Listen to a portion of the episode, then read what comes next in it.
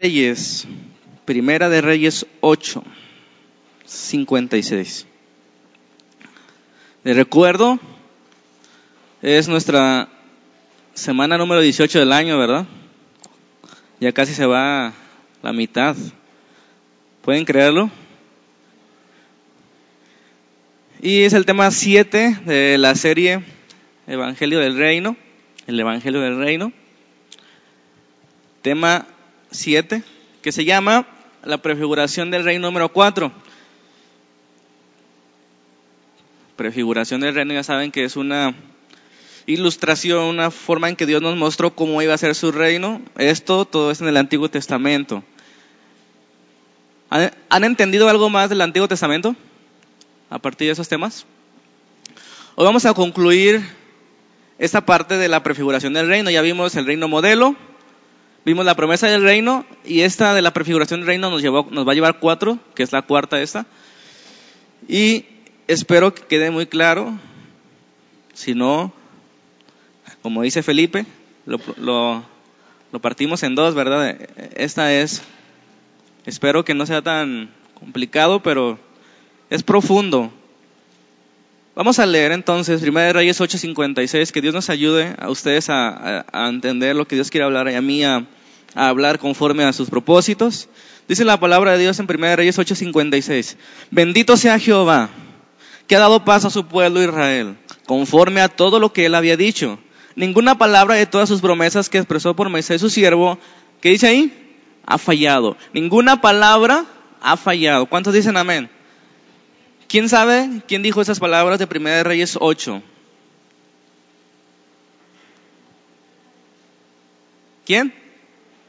¿Quién dijo Salomón? Muy bien, hermana.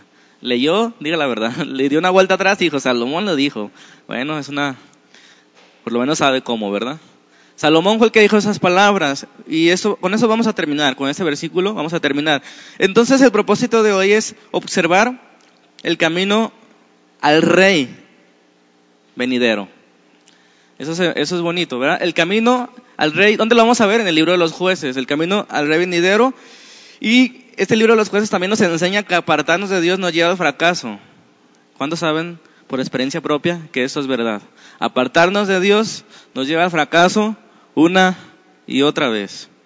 Y luego, bueno, también nos vamos a dar cuenta de algo que sabemos de antemano, donde abunda el pecado, sobreabunda la gracia. Ese nos va a enseñar el libro de los jueces.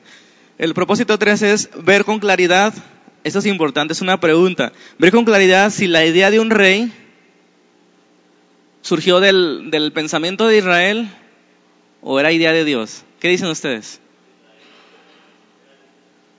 Vamos a verlo, se va a poner bueno eso. Entender entonces cuál fue el pecado de Israel a exigir un rey. Si se equivocó en exigir un rey o si fue otro el pecado. Y finalmente en Saúl, ¿quién conoce a Saúl? El primer rey de Israel. En David y en Salomón se alcanzaron todas las promesas del reino y al mismo tiempo llevaron al fracaso a Israel. Todo esto lo vamos a ver del libro de jueces hasta el libro de este, Segunda de Reyes. Es la parte más amplia de la Biblia, donde se cuenta toda esta historia de este pueblo. ¿Ok? Bueno, la semana pasada ya, ya saben lo que vimos, un nuevo fracaso, 40 años en el desierto, una nueva oportunidad para la generación que siguió para entrar a la tierra prometida. Entraron, llegaron y Josué casi conquistó toda la tierra, pero todavía falta una parte. Entonces, quiero que pongamos atención en qué punto vamos de esa prefiguración del reino. Que es la prefiguración? Es cómo Dios iba a traer su reino después en Jesucristo, que ya se está cumpliendo y se va a cumplir completamente. Para que se cumpliera esas promesas del reino era necesario un pueblo. ¿Están de acuerdo? Ya lo vimos. Un pueblo rescatado de Egipto. Lo vimos en Éxodo y lo vimos en, en Levítico. Mejor dicho, lo vimos que se fue formando desde Génesis 12 hasta Éxodo, ¿verdad? Hasta que salieron de Egipto. Después, una ley. La vimos en Éxodo y en Levítico. Después, un lugar. Lo vimos en Números y en Josué. Y ahora estamos en la última parte para llegar a, al fin, al, clímax del reino de Dios. ¿Qué hace falta? ¿Qué hace falta? Ya tenemos un pueblo, ya tenemos un lugar, ya tenemos una ley. ¿Qué creen que falta ustedes para que el reino de Dios se complete? en su prefiguración. Un rey. Un rey. Ok. Entonces ahí vamos al punto número uno. Hoy vamos a ver el, el, rey, ¿verdad? Un rey falta que comenzaba a construirte desde jueces hasta terminar en segunda de reyes. ¿Ok? Bueno.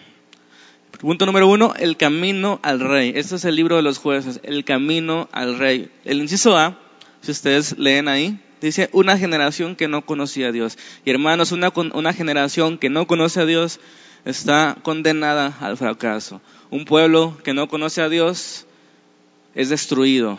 Eso lo atestiguan los profetas, después vamos a verlo. Pero bueno, el libro de los jueces abarca de un periodo desde que murió Josué hasta que llegaría Samuel, el último de los jueces, ¿verdad? ¿Qué es un juez? ¿Han, leído este libro? Yo diría que es la continuación del libro de Josué. Es, de hecho, es, para mí es el mismo libro, ¿verdad? Josué y jueces. Es un libro de conquista, un libro de salvación. Es un libro donde era necesario un líder, un gobernador. De hecho, juez significa príncipe, ¿verdad? Príncipe. Bueno, el libro de los jueces entonces nos narra desde que murió Josué hasta el profeta y juez llamado Samuel. ¿Vamos bien hasta ahí? Este, esta etapa duró aproximadamente 300 años, repito, desde Josué que murió hasta Samuel. Duró 300 años aproximadamente. La mala noticia para este pueblo de Israel que ya estaba en la tierra era que todavía faltaban algunos pueblos que no habían sido expulsados de la tierra. Pero la mala noticia era que ya había muerto Moisés, el líder que lo sacó, y Josué, el líder que conquistó. Ahora la pregunta es, ¿quién podrá defenderlos? Y no es el Chapulín Colorado, ¿verdad? Ya no había nadie que uniera las tribus. Ya todas las doce tribus eran bien distintas. Ya no se conocían, ya eran muy extraños, eran como países independientes. Ya no había unidad en ese pueblo, entonces era necesario un gobernador. Y bueno, el libro de los jueces, ustedes abren su, su Biblia ahí, adelante de Josué. El libro de los jueces, les voy a dar una clave para entender este libro. Los primeros dos capítulos, léanlo. Con esos dos capítulos entienden todo el libro. Ya hemos, hemos estado viendo que para estudiar un libro es necesario estudiar su introducción o su prólogo. Eso es el prólogo o la introducción. El capítulo 1 y capítulo 2 nos explica absolutamente todo lo que habla el libro de los jueces. ¿Vamos bien hasta ahí? Como, como habíamos dicho, quedaban todavía número de pueblos alrededor que no se habían salido de la tierra de Canaán. Y era necesario expulsarlos, porque si no, ese pueblo iban a destruir al pueblo de Israel, iban a destruir la promesa del Mesías, no iban a ser el Mesías, tú y yo no estuviéramos aquí. Era necesario entonces que esos expulsaran a los, a los enemigos, a los enemigos que, estaban en contra de Dios. Entonces, el capítulo 1, hermanos, si ustedes lo leen con atención, nos habla del fracaso de las tribus al expulsar a los pueblos. No pudieron. No pudieron ni Judá, ni Benjamín, ni las tribus de José, ni las tribus de Zabulón, ni las tribus de Aser, ni las tribus de Neftalí, ni las tribus de Dan. Ustedes lo leen en el capítulo 1. No pudieron expulsar a los enemigos. ¿Ok? Bueno. El capítulo 2 es el más importante de todos los 21 capítulos de este libro. Les animo a leerlos en su casa con calma. El capítulo 2 es el más importante y, es la explicación de por qué Israel fracasó. Es la explicación de por qué las consecuencias que vinieron a ese pueblo.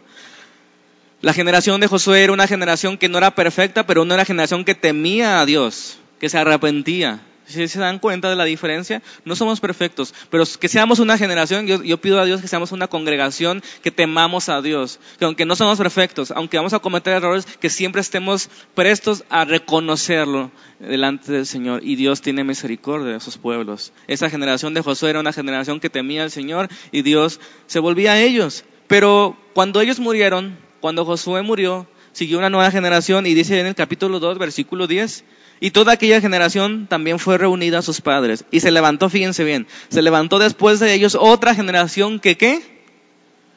Que no conocía a Dios.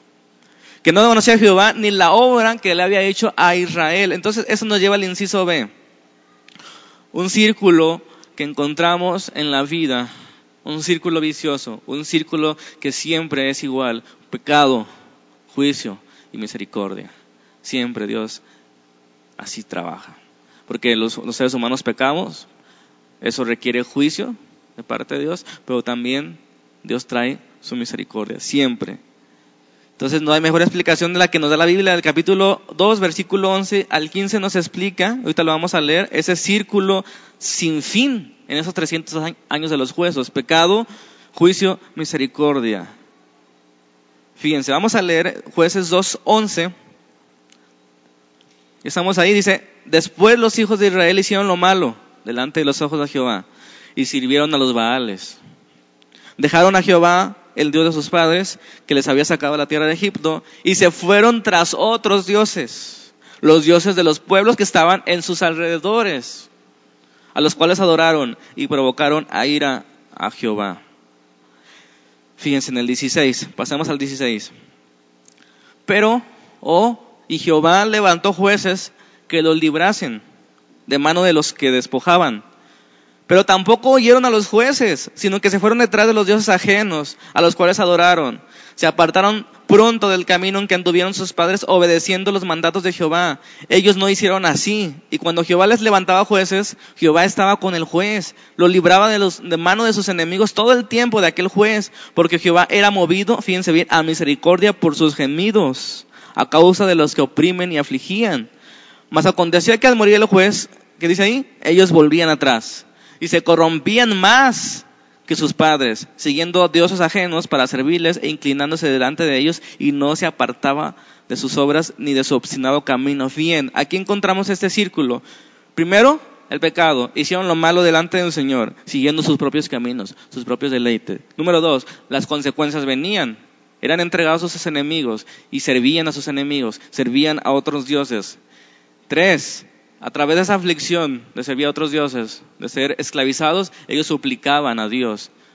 Dios enviaba salvación por medio de un juez. Dios estaba con el juez. Y mientras el juez vivía, Dios prosperaba a esa nación, los libraba de todo mal.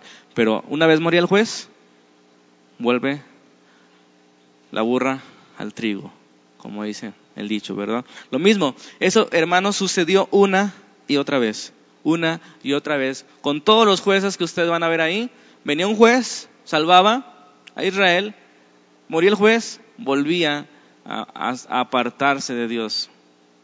Muchos jueces hubo, ustedes me pueden mencionar algunos de los más famosos. Sansón, Jepté, Gedeón, todos ustedes van a, eh, les invito a que las historias, son todas muy emocionantes, esos jueces, pero todo es el mismo, lo que dice en el capítulo 2. Dios envía a un juez, salvaba a su pueblo, estaba con el juez, este, y después de que moría el juez, volvía al pecado. Bueno, aquí lo que me llama la atención es por qué Dios dejó algunos pueblos ahí. ¿Por qué con Josué no conquistado toda la tierra. ¿Por qué dejó unos pueblos? Que esos pueblos al apóstol fueron los que destruyeron a, Israel o los que llevaron a Israel a servir a otros dioses. ¿Ustedes por qué creen que Dios dejó a esos pueblos ahí? Sí, ya se adelantó, ¿verdad? Dice la hermana que para probar a Israel. Qué emocionante. bueno, el inciso C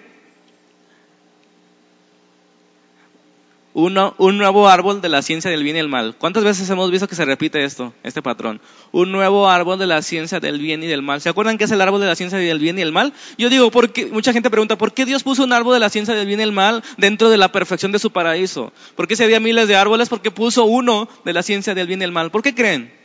Para probar a su pueblo para probar si Adán y Eva, que era su pueblo en esos momentos, podía ser obediente, podía tener fe en Jehová. Ahora, la pregunta es, ¿por qué dejó Dios algunos de sus enemigos ahí en, esa tierra prometida? ¿Por qué? Ahí dice, como la hermana se adelantó, versículo 20. Capítulo 2, versículo 20. Bueno, antes vamos a leer aquí cómo se, las consecuencias que venían, fíjense. Y la ira de Jehová se encendió contra Israel y dijo, por cuanto este pueblo traspasa mi pacto que ordené a sus padres y no obedece a mi voz, tampoco yo volveré más a arrojar delante de ellos a ninguna de las naciones que dejó Josué cuando murió. Dios las iba a arrojar, ¿verdad? Si ellos obedecían, pero no. Por cuanto ellos quebrantaron mi pacto, yo tampoco voy a arrojar a esas naciones que Josué dejó para probar con ellas a Israel. si procurarían o no seguir el camino de Jehová, andando en él como lo siguieron sus padres. Por esto, fíjense bien, por esto dejó Jehová a aquellas naciones sin arrojarlas de una vez con Josué y no las entregó. Eso me parece profundo, por esto no las entregó. ¿Para qué otro árbol de la ciencia del bien y del mal? Por así decirlo, ¿verdad? ¿Para qué Dios colocó el árbol en el paraíso? Para probar. ¿Estamos de acuerdo ahí? Se vuelve a repetir esto una y otra vez, siempre Dios probando a su pueblo. Porque Dios quiere, hermanos, un pueblo que le ame de verdad, no que se sienta obligado a servirle, no que se siente obligado a obedecer sus mandamientos. Dios quiere un pueblo que le ame de verdad, que le ame libremente. Eso lo he dicho varias veces, el amor debe ser libre para que sea verdaderamente amor. Si yo me siento obligado a casarme con alguien porque si no me caso con alguien me va mal, hermanos, ¿ustedes creen que eso sea una motivación de un amor libre? Casarme por interés Dios quiere evitar eso con los árboles de la ciencia y el mar, que su pueblo de verdad le ame. Entonces, para probar a su pueblo, si en verdad, fíjense en el capítulo 3, vuelve a, reiterar eso que estamos hablando, capítulo 3, versículo 4. Y dice que las naciones que estaban ahí fueron para probar con ellos a Israel, para saber, para saber si obedecerían a los mandamientos de Jehová que él había dado a sus padres por mano de Moisés. Así, los hijos de Israel habitaban entre los cananeos, entre los eteos, amorreos, fereceos, heveos y jebuseos y tomaron de sus hijas, fíjense bien, fueron para probarlos. ¿Y qué hicieron ellos? que Dios les había mandado, témanme, no sirvan a otros dioses ajenos, no se unan a otros pueblos. ¿Y qué hicieron ellos? Tomaron a, de sus hijas por mujeres y dieron a sus hijas a los hijos de ellos y sirvieron a sus dioses. Un nuevo fracaso. Un nuevo, no moriréis si comes ese árbol. Sí murieron. Una nueva lección de Dios. Una nueva exposición de cómo Dios trata el pecado. Juicio, por un lado, y misericordia de la mano. No puede tener Dios por inocente al culpable. Es necesario que el culpable pague, pero Dios siempre da una salida para aquellos que se arrepienten. A partir de aquí, hermanos, entonces vemos este ciclo que se repite una vez con Otoniel, el primer juez, Débora, una jueza, Gedeón, Sansón, Jepté y todos los demás. Lo mismo, lo mismo. Hermanos, estos jueces eran perfectos.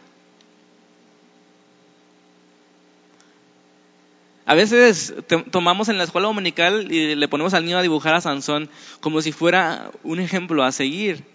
¿Se han dado cuenta de eso? Yo quiero que pongan atención en el Antiguo Testamento. Cuando Dios narra la historia de esos hombres, no quiere decir que Él se complace de sus hechos. Aquí, en, los jueces, Dios demuestra que su gracia es sorprendente e inmerecida. Porque ellos no pueden ser totalmente un ejemplo a seguir, hermano. Sansón era un mujeriego, Jepté mató a su hija. Pero Dios usó a ellos para salvar a su pueblo, porque si no, no podía continuar con sus promesas. Dios muestra su misericordia. Y si se dan cuenta, cuando los jueces eran usados por Dios, no era que dependía de ellos, era que Dios los llenaba con su espíritu. No sé si se acuerdan, por ejemplo, Sansón era lleno de su espíritu y, venció a los filisteos, etc. Entonces, eh, eh, de ahí nos mostraba a Dios la necesidad, ¿verdad? De que nosotros no somos perfectos para sus obras, pero Él nos llena de su espíritu, Él nos capacita. Bueno, este libro de los jueces así termina. ¿Cómo termina en el capítulo 21-25? Y así rápido vimos el libro de los jueces. Capítulo 21-25 termina anunciando o apuntando hacia la necesidad de un rey, de un gobernador. En esos días no había rey en Israel, dice, ¿verdad? No había rey. Cada uno hacía lo que bien le parecía. Estos jueces eran una sombra muy irregular de la necesidad de un gobernador perfecto. Amén. Bueno, vamos al punto número dos, que es un poquito más extenso. ¿Quedó claro a los jueces? Esos apuntaban la imperfección del hombre, apuntaban hacia la necesidad de, de un rey perfecto, ¿verdad? Ahora, el rey de Dios les pregunté algo al principio y espero que este punto número dos pueda responderle. Ustedes me dijeron ¿quién escogió, o más bien la idea de un rey, viene de Dios o viene de los israelitas? Yo también eso pensaba. Pues vamos a ver, estamos viendo que estamos hablando del reino de Dios, un pueblo, una ley, un lugar, un rey. Ahorita vamos a verlo. Fíjense, el inciso A es la promesa de un rey. Dios se había prometido un rey, así como lo ven. Dios ya había prometido un rey. Claro, esta promesa no es tan claro como la de un lugar que se repite y la de un pueblo, pero Dios ya había prometido un rey. No sé si se acuerdan, en Génesis 49, 10 ya lo habíamos visto, cuando Jacob está bendiciendo a sus hijos, cuando está a punto de morir, él este, profetiza a Judá y le dice, no será quitado el cetro de Judá, ¿verdad? Es, decir, Judá va a gobernar, en otras palabras, hasta que venga Silo, el que trae paz, ¿verdad? Y dice, a él se congregan todos los pueblos. Entonces Dios aquí ya había vislumbrado un poco una promesa de un rey, pero más adelante lo aclara, fíjense. Acompáñenme en este silla de Deuteronomio 17:14, de Deuteronomio 17:14. Recordemos que Deuteronomio es una repetición de la ley a la nueva generación, a la que, a la que siguió después de las que murió en el desierto. Le dice la ley y a estos que les comienza a decir la ley les da este mandamiento.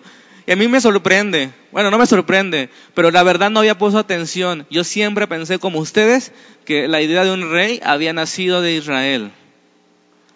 Pero aquí nos dice y nos habla de que Dios ya tenía pensado desde antes esto. 17:14 Cuando hayas entrado en la tierra que Jehová tu Dios te da y tomes posesión de ella y la habites y digas, pondré un rey sobre mí como todas las naciones que están en mis alrededores.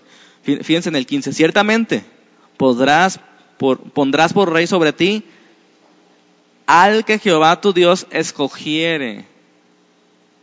De, de, entre tus hermanos pondrás rey sobre ti.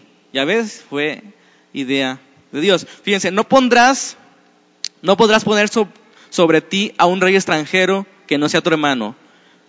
Pero él no aumentará para sí caballos, ni hará volver al pueblo a Egipto con el fin de aumentar sus caballos, porque Jehová os ha dicho, no vuelvan nunca por este camino.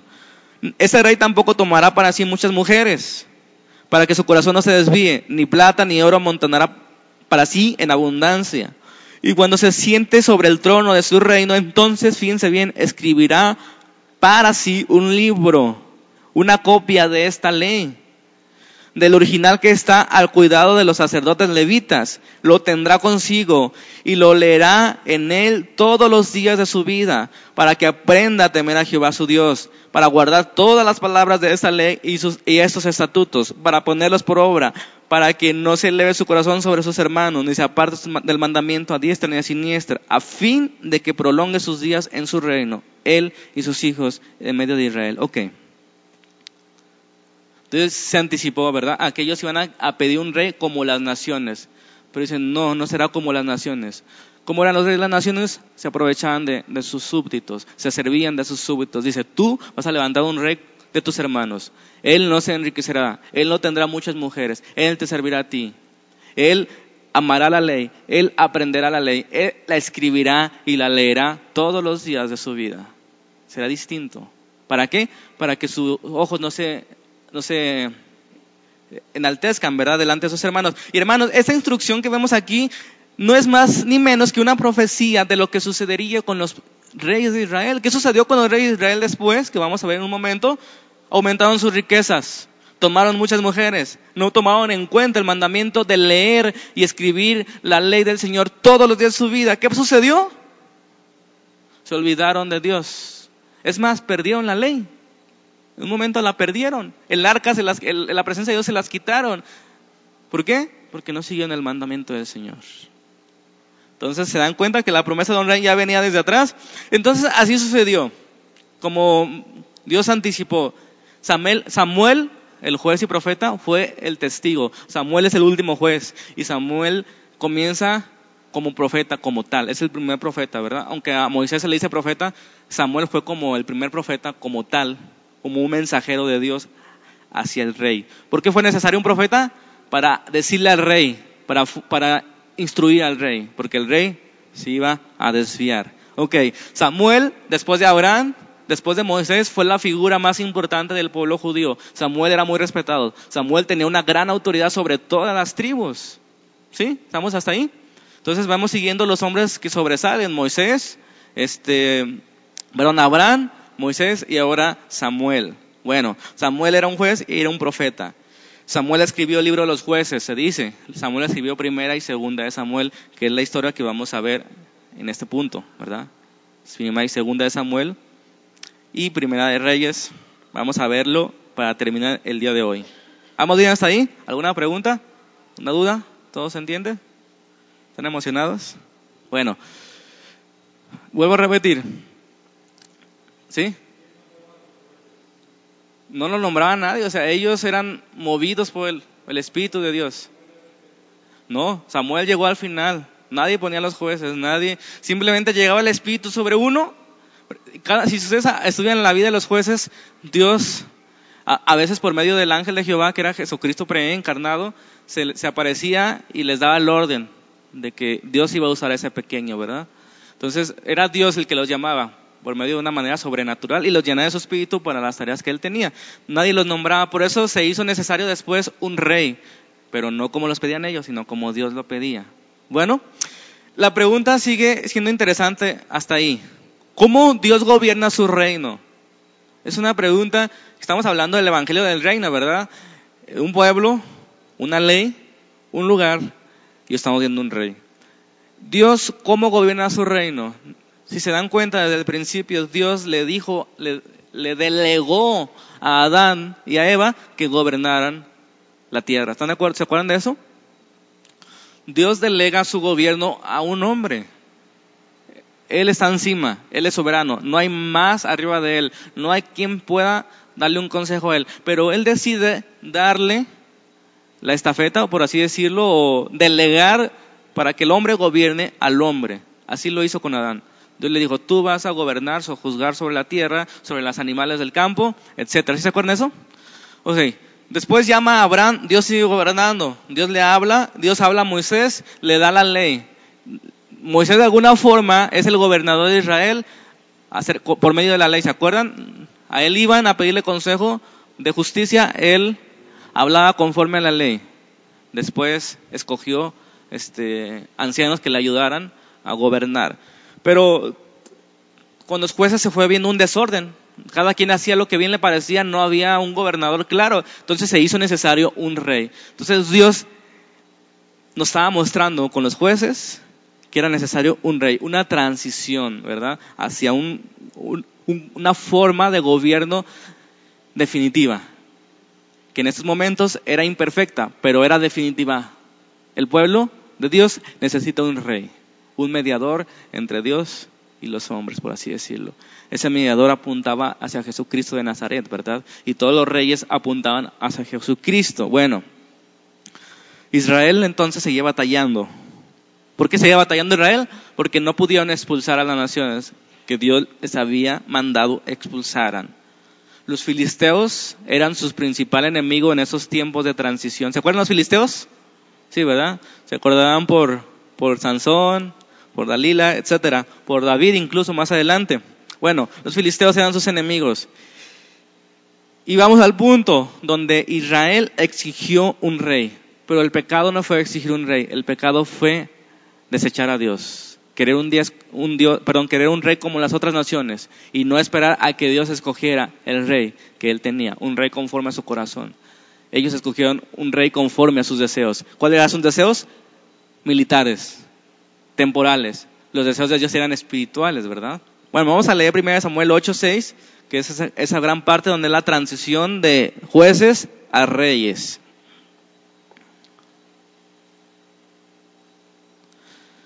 Primero Samuel 8:6, ese capítulo está muy interesante, ojalá puedan leerlo completo en sus casas.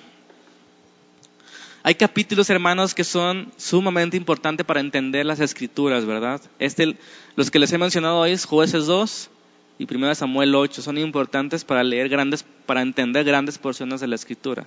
Se ahorran mucho, ¿verdad? Porque es la, Biblia misma explicándonos la Biblia. Toda la historia anterior es explicada a veces por capítulos completos. Entonces, ese es un capítulo que ustedes tienen que subrayar. Primera Samuel 8:6. El pueblo exigió un rey, ¿verdad? Ese es el contexto. Pero no agradó a Samuel esta palabra que dijeron. ¿Qué dijeron? Danos un rey que nos juzgue. Samuel oró a Jehová y dijo Jehová a Samuel, oye la voz del pueblo en todo lo que te digan, porque no te han desechado a ti, sino que me han desechado a mí, para que no reine sobre ellos. Yo pregunto si hay algo más terrorífico que desechar a Dios.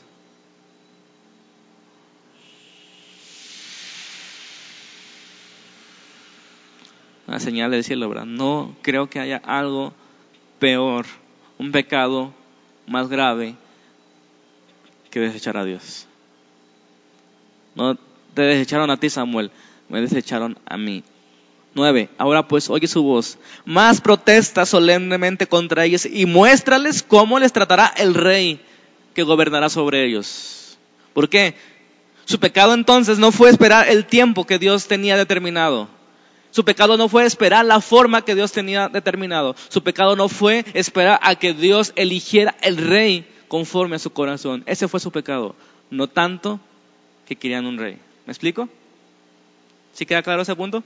Que todos pensábamos otra cosa, yo mismo pensaba otra cosa, pero ya hemos visto que Dios tenía ese plan, ¿verdad? Entonces el pecado fue eso.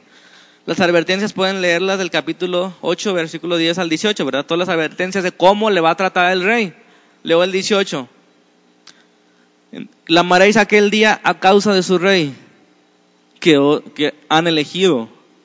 Fíjense bien, mas Jehová no responderá en aquel día. O sea, ustedes leen el versículo 10 al, 17, se dan cuenta cómo va a tratar a los reyes. O sea, se va a aprovechar de ellos, va a usar a sus hijos como sus siervos, va a enriquecerse, etcétera. Dice, y ustedes van a clamar a causa de ese rey que ustedes mismos eligieron y Jehová no responderá. Qué terrible. Qué terrible las consecuencias. Que Dios nos deje en nuestras decisiones es lo peor que nos puede pasar en la vida. Que Dios nos deje a nuestra decisión. Por eso siempre debemos ser humildes delante del Señor. No perfectos, pero sí humildes, porque Dios exalta a los humildes y detesta o rechaza a los soberbios. Ok. Inciso B, de este punto 2. Saúl es la respuesta a las malas motivaciones del pueblo, ¿verdad? Saúl es la, es la respuesta de Dios a las malas motivaciones del pueblo. Por no esperar las formas, por no esperar en los tiempos, nuevamente estaban firmando la sentencia de muerte, como aquella generación en el desierto la firmó. Esta generación estaba firmando nuevamente su sentencia de muerte. Ellos no iban a tener muchos reyes conforme al corazón de Dios, pero sí iban a tener muchos reyes conforme a sus deseos, que eran, vuelvo a repetir, militares y políticos. Querían prosperar financieramente, querían ganar, pelear y ganar tierras, pero sus motivos no eran espirituales. Eso fue su perdición. Fue la forma en que pidieron, la forma en que rechazaron a Dios como su gobernador sabio, que ponía, que quitaba, que determinaba. Amén. ¿Queda claro ese punto? Ok. Entonces, Dios había pensado en un rey. ¿Cómo? Conforme a su corazón, ¿verdad? Saúl fue la respuesta de Dios a los motivos equivocados del pueblo. Y Saúl aunque fue elegido por el pueblo, siempre tuvo la oportunidad de llegar a ser o comportarse como el ungido del Señor, pero no lo hizo. Todo lo contrario, ¿verdad?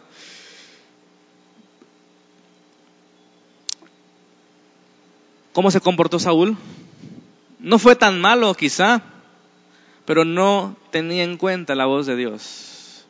Israel creció financieramente, avanzó políticamente, pero no, el rey no servía al pueblo como era el ideal que Dios estaba poniendo, ¿verdad?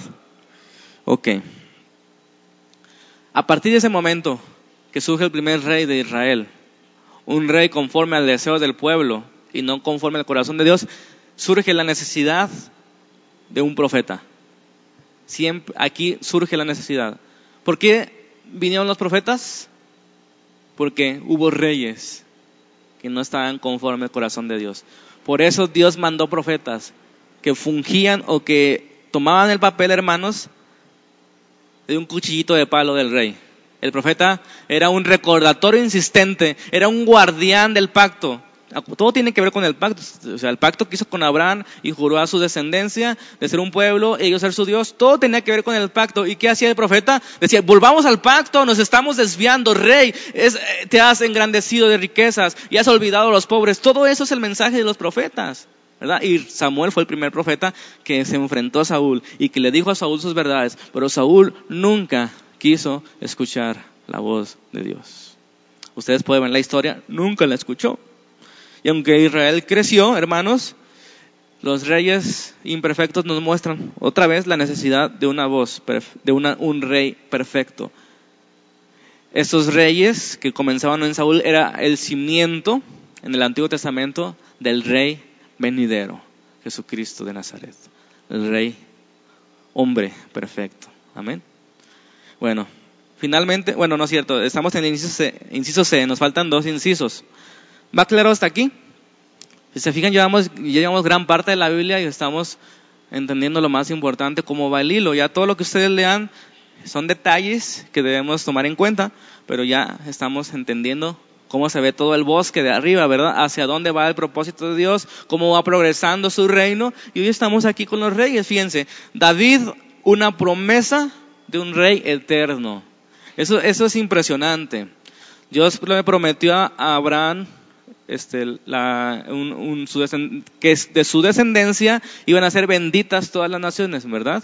Entonces ya sabemos que Abraham, Isaac y Jacob, y de Jacob fue Judá el elegido para continuar con la línea del Mesías. Ahora Dios nos da un poquito más de detalles acerca de cómo continuaría o de dónde nacería el rey eterno, el rey por siempre que vendrá después. Bueno, 1 Samuel 13, acompáñenme. El reinado de Saúl duró 40 años aproximadamente y fue desechado por Dios. Fue desechado por Dios. Ahí, nos, ahí lo vemos en el versículo, permíteme, 1 Samuel 13, apunte el verso. 14. Bueno, leamos el 13 para que entendamos. Samuel, el profeta, va con el rey Saúl, ¿verdad? Le dijo Samuel a Saúl, locamente has hecho, no guardaste el mandamiento de Jehová tu Dios que él te había ordenado, pues ahora Jehová hubiera confirmado tu reino sobre Israel para siempre, mas ahora tu reino no será duradero. Jehová ha buscado un varón conforme a su corazón, al cual Jehová ha designado para que sea príncipe sobre su pueblo, por cuanto tú no has guardado lo que Jehová te mandó. ¿Okay? Saúl fue elegido por el pueblo, pero él tuvo la oportunidad de ser el ungido de Dios, ¿verdad? No quiso, fue rechazado y Dios dijo, bueno, yo me he buscado un varón conforme a mi corazón. David fue la respuesta de Dios a sus mismos propósitos, ¿verdad? Saúl, la respuesta a los deseos de los hombres, David, la respuesta a los deseos de Dios un rey conforme a su corazón. Y es importante notar que David era imperfecto, pero temía a Dios. Si notan esa ecuación que se repite, los hombres de Dios no son perfectos, pero le temen. Cometemos muchos errores, pero vamos a Dios en nuestra debilidad. Esta es la historia de David. Amén. Saúl cuando se enteró de eso que fue desechado porque todavía seguía como rey, y, David apenas era un joven, procuró matar a David para aumentar las piedritas al saco de, Saúl. David enfrentó a Goliat, el príncipe de los filisteos, ¿verdad? El gigante aquel, ¿saben la historia de la escuela dominical? Y David venció a Goliat con una sola piedra. Entonces había una canción que decía, ¿sí se acuerdan de cómo decía la canción? Saúl mató a sus mil y David a sus diez mil, ¿verdad? Ese es el asunto. David empezó a prosperar porque era un hombre que Dios escogió. Entonces David hizo el trabajo en ese momento que hacían los jueces, de derrotar al pueblo contrario, ¿verdad? en este caso a Goliat. Y entonces Saúl buscaba más con más coraje matarlo. Bueno, el reinado de David nos muestra esa mezcla que existe entre lo ideal de Dios y el pecado del hombre. David fue todo eso. Fue un hombre conforme al corazón de Dios y fue un hombre conforme a su pecado. ¿Qué, cosas, no? ¿Quién fue David? ¿Cómo recuerdan ustedes a David? Aparte de, de matar a Goliat. Pastor de ovejas, antes de, ser rey, antes de matar, era un pastor de ovejas, ¿verdad? Era el menor de sus hermanos, el más X de sus hermanos. No era alto, no era hermoso, su parecer como los demás. ¿Qué más conocen de David? Tocaba el arpa. Dice la Biblia que un hombre conforme a su corazón. Pero, ¿qué recuerdan de lo malo? Bueno, él escribió muchos salmos, en su mayoría. ¿Qué recuerdan? El pecado de adulterio, ¿verdad? Él adulteró, y no solo eso, sino que envió a matar al esposo de la que le gustó. Era un hombre sanguinario en la guerra. Está interesante eso, ¿no? Su gobierno ciertamente fue mejor que el de Saúl. Y Israel alcanzó una prosperidad y una estabilidad que no había alcanzado hasta ese momento. David expulsó a la mayoría de los enemigos, los expulsó como Dios les había ordenado. Ahora entonces tienen la tierra en su mayoría que Dios le había prometido a Abraham, pero faltaba algo. ¿Qué, creen ustedes que faltaba? Ya tienen un rey, ya tienen una ley, ya tienen este un lugar. ¿Qué falta?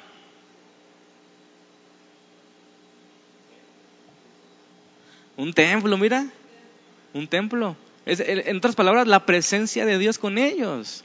¿Qué había pasado? El arca del, pacto que representaba, o que era, mejor dicho, en ese tiempo la presencia de Dios, fue robada por los filisteos, ¿verdad? Y David la recupera. Pero se da cuenta, antes cuando Israel viajaba en el desierto por un lado para otro, había, se construyó un tabernáculo que era movido, era, era móvil, ¿verdad? Esa, esa habitación de Dios era móvil. Y ahora David se le ocurre la idea, ¿verdad? Señor, yo quiero construirte una casa, un lugar para poner el arca que tú nos diste, donde tú habitas completamente en santidad. ¿Qué creen que le dijo Dios? Que no. ¿Por qué no quiso Dios darle, concederle ese deseo a David de construirle una casa, un templo,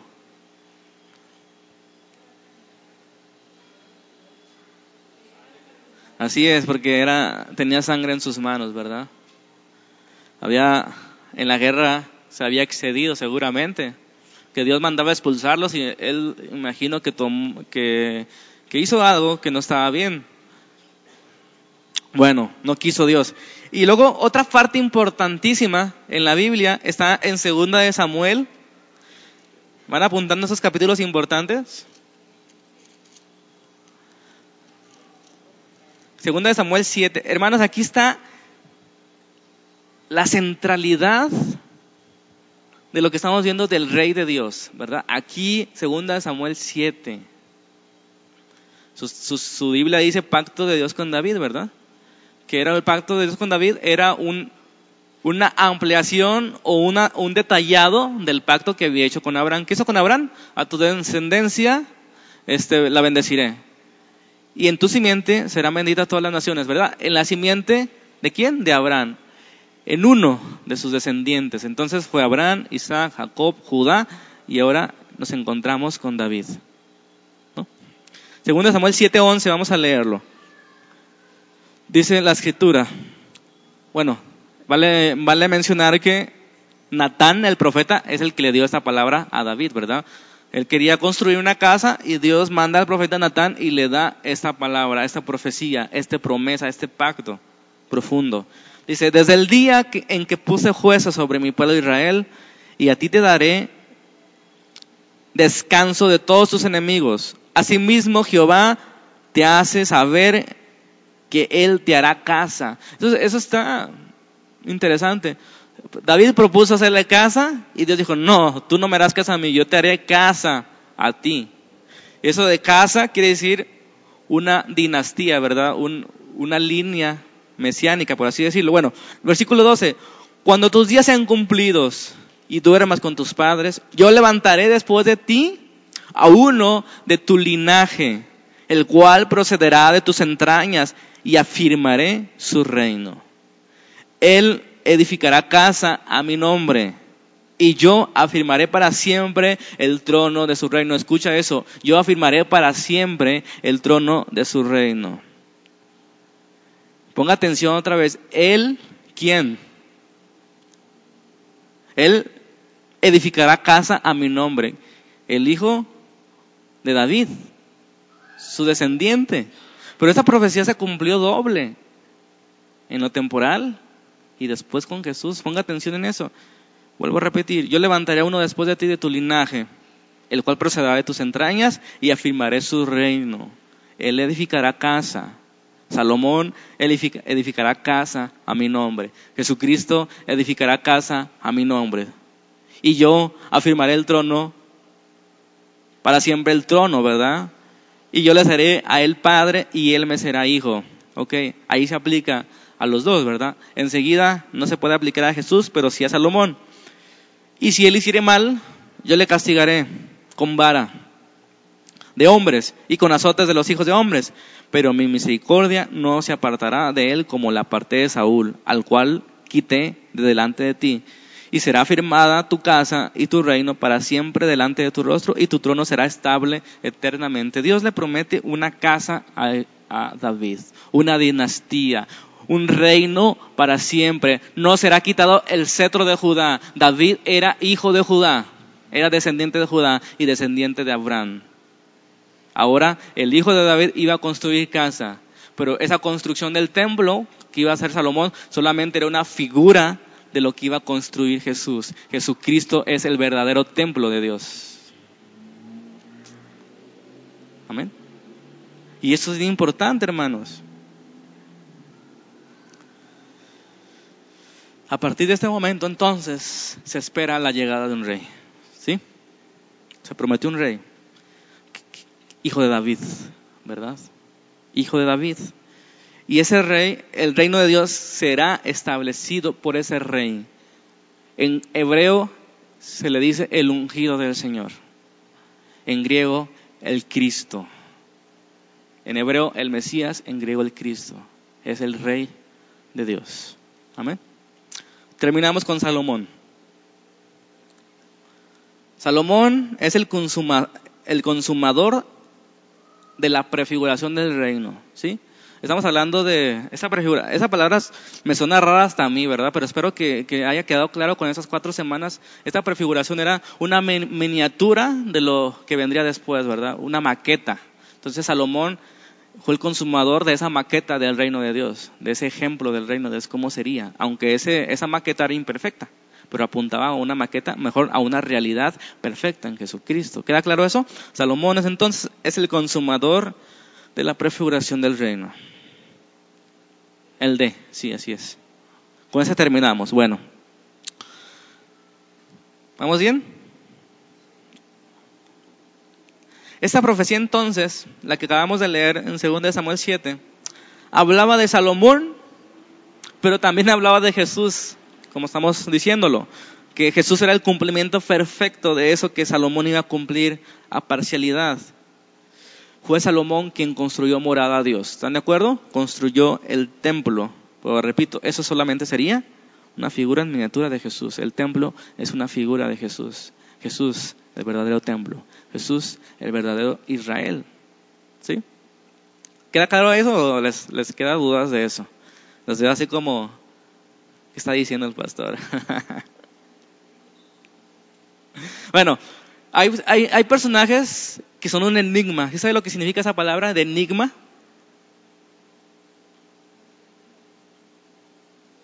Misteriosos, ¿verdad? Eh, Salomón es una persona de ellas. Yo encuentro algunos personajes misteriosos que no logro entender realmente. Salomón es uno de ellos. Este, tal vez Balaam, es otro de ellos. Sansón es otro de ellos. No, no entiendo, ¿verdad?, cómo Dios les hablaba, Dios los usaba, pero eso nos muestra solamente la misericordia de Dios y su gracia. Bueno, Salomón fue una persona enigmática.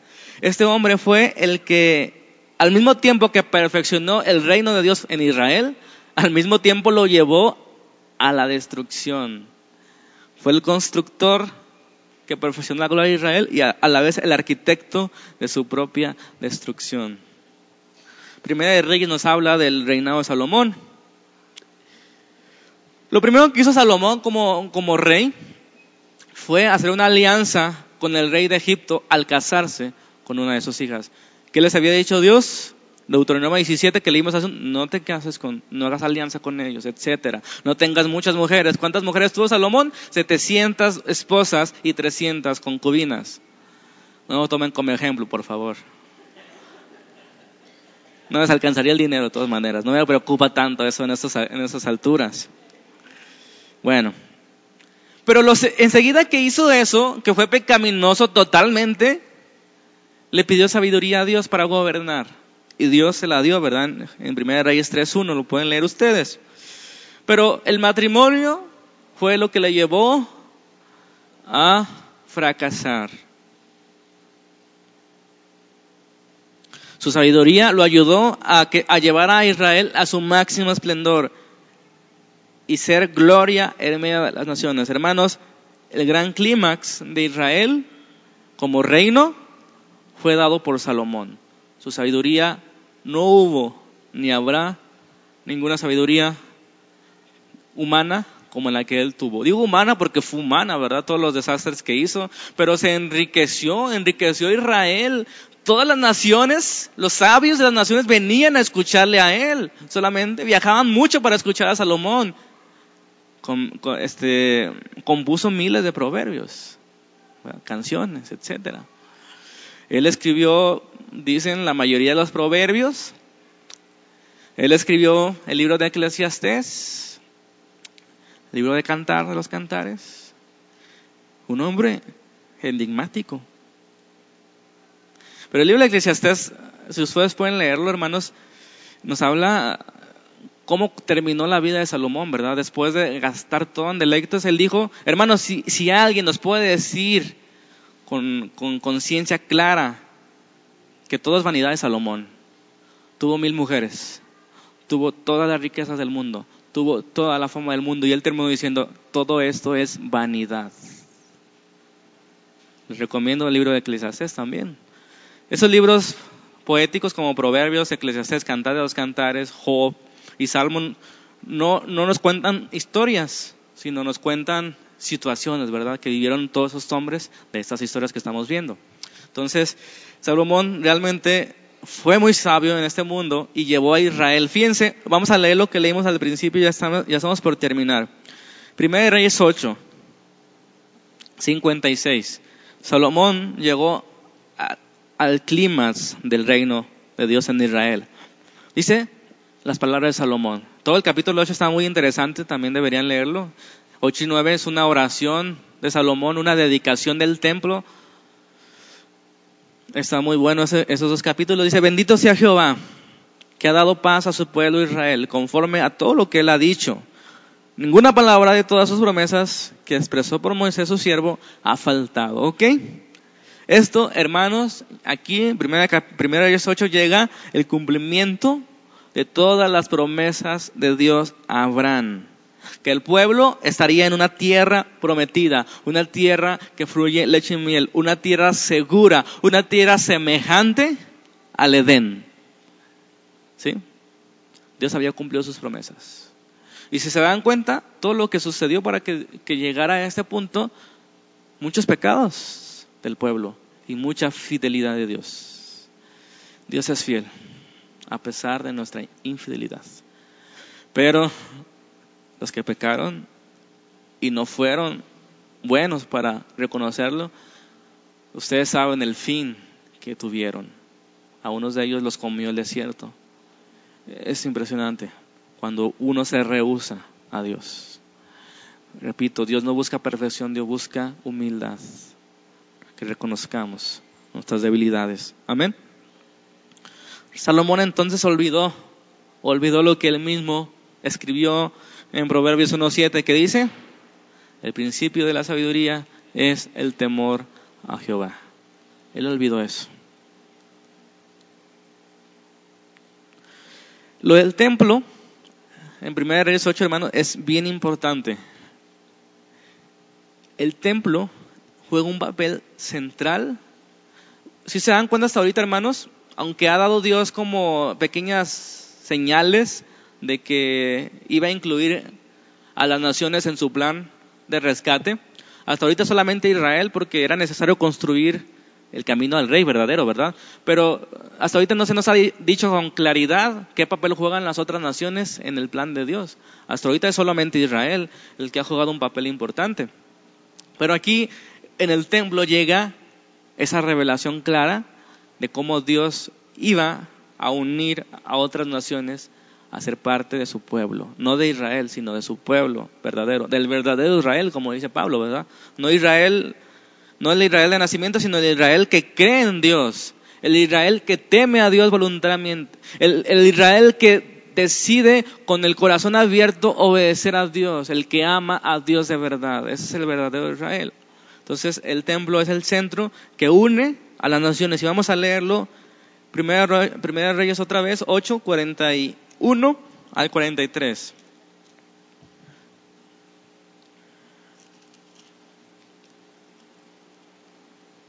¿Estamos ahí? Dice, asimismo el extranjero que no es de tu pueblo Israel, que viniere de lejanas tierras a causa de tu nombre, pues oirán de tu gran nombre, de tu mano fuerte y de tu brazo extendido. Y esos extranjeros viniere a orar a esta casa. ¿A cuál casa? Estamos hablando del templo, ¿verdad? Tú oirás en los cielos en el lugar de tu morada y harás conforme a todo aquello por lo cual el extranjero hubiere clamado a ti, para que todos los pueblos de la tierra conozcan tu nombre y te teman como tu pueblo Israel, y entiendan que tu nombre es invocado sobre esta casa que yo edificaré. El templo era el punto de unión de los pueblos con el verdadero pueblo. ¿Se acuerdan la palabra de Isaías? Y tu casa será llamada casa de oración para todos los pueblos, el templo, que es Jesucristo. ¿No es emocionante eso? Ahí estábamos pensando, ahí estaba Dios pensando en nosotros. Bueno, el fin de Salomón lo encontramos en Primera Reyes 1.11 y con ese, último versículo que leo, Primera Reyes 1, perdón, Primera Reyes 11.11, dice, y dijo Jehová a Salomón, por cuanto no ha habido eso en ti y no has guardado mi pacto y mis estatutos que yo te mandé, ¿qué dice ahí? Romperé de ti el reino y lo entregaré a tu siervo. ¿Se acuerdan lo que decía este, Samuel, segunda Samuel 7?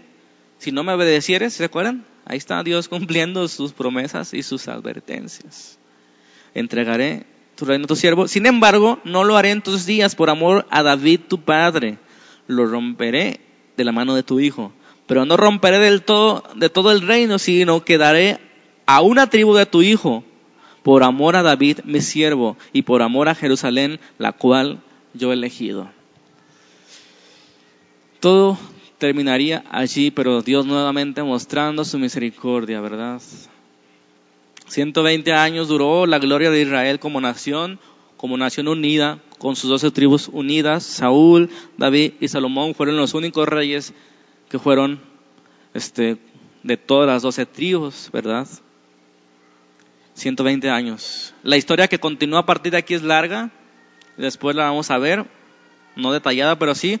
Pero a partir de aquí el hijo de Salomón, Dios cumplió su promesa, ¿cuál? Romper su reino. El hijo de Salomón fue Roboán, que se dividió el reino en dos, ¿verdad? Las tribus del norte y las tribus del sur. Dios cumplió su promesa que no iba a quitar del todo, sino a una tribu se lo iba a dar, por amor a David su padre, ¿verdad? La tribu de Judá fue la que sobrevivió. Este, pero al final de cuentas tampoco Judá pudo mantenerse fiel al pacto. A partir de ahí todos los reyes se corrompieron, hubo una grave decadencia del reino del norte y del sur que los llevó a la destrucción, a los juicios de Dios. Y en esos momentos, cuando llegan estos reyes que vienen a partir de aquí, es donde encontramos que aparecen los profetas mayores y los profetas menores. ¿Qué eran los profetas? Voceros de Dios. Guarda el pacto, recordatorios de Dios. Viene un juicio, arrepiéntete Israel, arrepiéntete Judá. Y ya, acabamos la Biblia, el Antiguo Testamento. La próxima vez vamos a ver el reino profetizado. Dios, en el medio del juicio, en medio de la infidelidad del pueblo, iba a prometer, iba a dar más detalles acerca del rey que le había prometido David, ¿verdad? Jesucristo. Y eso hablan los profetas, acerca de ese pueblo que se olvidó del pacto y acerca del verdadero rey que vendría. Yo no sé si te ha quedado algo de esto.